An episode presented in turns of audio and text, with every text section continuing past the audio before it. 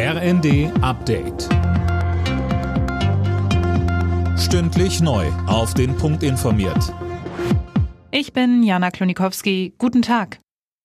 Nach der Amokfahrt mit einer Toten und mehr als 30 Verletzten in Berlin soll der Fahrer in die Psychiatrie.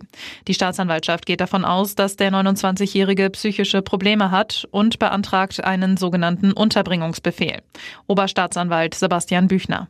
Man hat im Rahmen der Durchsuchung Medikamente gefunden. Inzwischen hat er auch über seinen Verteidiger behandelnde Ärzte von der Schweigepflicht entbunden. Insofern spricht äh, recht viel für eine paranoide Schizophrenie. Was es jedenfalls nicht gibt, sind Anhaltspunkte für irgendeine Art von terroristischem Hintergrund bei dem ganzen Geschehen. Aber eben auch ein Unfall wird sich vor diesem Hintergrund ausschließen lassen.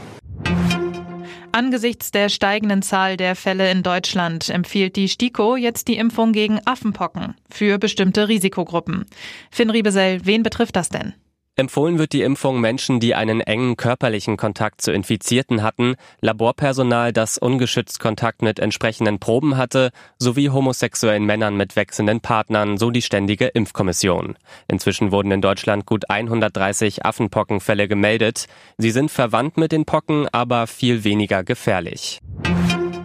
Für Bundesverkehrsminister Wissing ist das Votum des EU-Parlaments für einen Verbrenner aus bis 2035 der falsche Schritt. Er kritisiert, dass das nicht nur bedeutet, dass keine neuen Benzin- oder Dieselautos mehr zugelassen werden, sondern auch keine Verbrenner, die mit synthetischen Kraftstoffen fahren. Lufthansa und die Tochter Eurowings streichen wegen Personalmangels im nächsten Monat mehr als 1000 Flüge. Die Lufthansa strich allein 900 innerdeutsche und innereuropäische Flüge ab Frankfurt und München. Auch das Tochterunternehmen Eurowings nahm mehrere hundert Flüge aus dem System. Alle Nachrichten auf rnd.de